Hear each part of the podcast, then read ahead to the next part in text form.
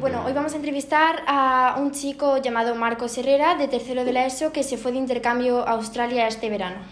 En una palabra, ¿cómo describirías la experiencia? Mm, diría alucinante. ¿Y qué fue lo más difícil para ti al llegar allí?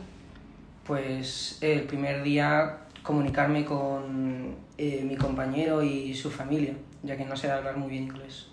¿Y la casa cómo estaba? ¿Tenías un cuarto para ti solo? Mm, ¿Cenabais juntos? Porque depende de la familia, ¿no? Sí, eran muy, muy abiertos y desde el primer momento me acogieron bien. ¿Y sigues manteniendo relación o contacto con alguno de los amigos que hiciste allí? Em, con Romeo, que es mi compañero, sí, eh, hablamos casi todas las semanas. Vale. ¿Y si tuvieses que quedar con una cosa buena y una mala, cuáles serían? Pues una cosa buena sería todos los amigos y personas que he conocido y experiencias que me he llevado.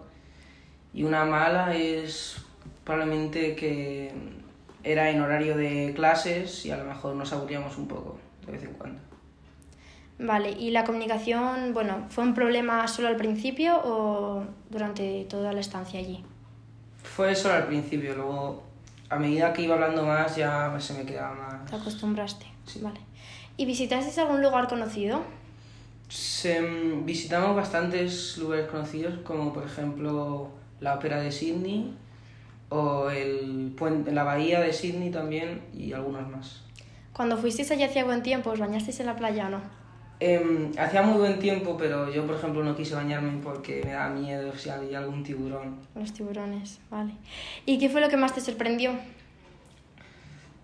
Em, me sorprendió que de algún modo no eran tan distintos a nosotros. Si, em, la gente de ahí era más parecida en el sentido de actuar como los españoles y eso me impresionó, ¿Mm? ¿Y repetirías el intercambio o no? sin duda. Vale. Bueno, pues hasta aquí. Muchas gracias.